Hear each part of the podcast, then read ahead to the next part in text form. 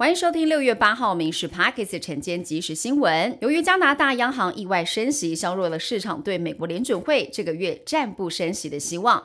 美股主要指数在今天大多收跌，中场道琼指数上涨九十一点，标普下跌了百分之零点三八，纳斯达克跌幅达到百分之一点二九，费城半导体指数下滑了百分之零点三二。性骚扰风暴席卷了政坛，台北市府爆发女性集体遭性骚扰案，至少有六名女子遭同。同一个男子欺负，时间长达了五年，从前朝柯氏府一路到现在蒋氏府。台北市府表示，这名涉案男子已经进行了惩处，而且调离现职。高雄市政府市政顾问苏延成办公室助理疑似因为接下了夜市摊商纠纷，住处遭到泼漆。警方调阅了监视器，发现段姓嫌犯买油漆之后骑单车前往犯案，晚间查气到案，依照毁损、恐吓等罪嫌送办。犯案动机有待厘清。潮商有一款啤酒被店员发现，一开关的产地写台北，但是纸箱上的标示进口商。却是印中国台湾，网友气炸了，发起拒买活动。超商发声明说已经把产品给下架。进口商表示，这产品是委托生产，已经跟中国讨论是不是可以尽快的换回包装。猴痘疫情逐渐升温，各地出现了新增病例，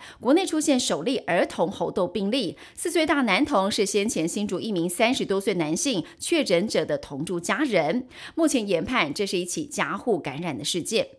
只是药品退出健保给付争论多时，卫福部已经邀请了医药界来进行讨论，达成了两大共识：一就是不再给付维他命 B 群、消化酵素等十五项指示药品；再来就是请各专科医学会在两周之内要盘点每年用量小于五千颗的指示药品，一个月后开会讨论是不是继续来给付。足足的福音，今年度三百亿元中央扩大租金补贴，在七月三号开放来申请。内政部营建署表示，配合民法规定，申请年龄下修到十八岁，只要符合资格就可以申请。今年目标设定四十万户，比去年成长了超过四成。月底就是端午连假了。交通部高工局指出，华东地区一向是国旅热门地区，国道五号将会涌现旅游车潮，造成尖峰时段的回堵。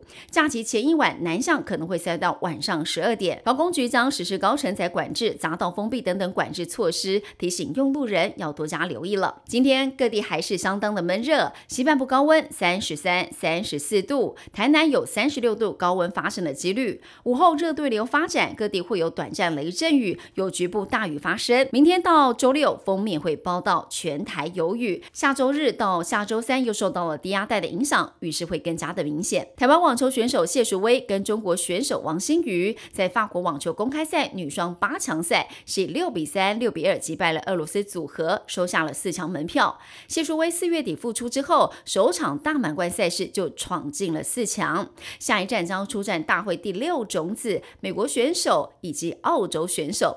以上新闻由民事新闻部制作，感谢您收听。更多新闻内容锁定下午五点半《民事 Parkes 晚间即时新闻》。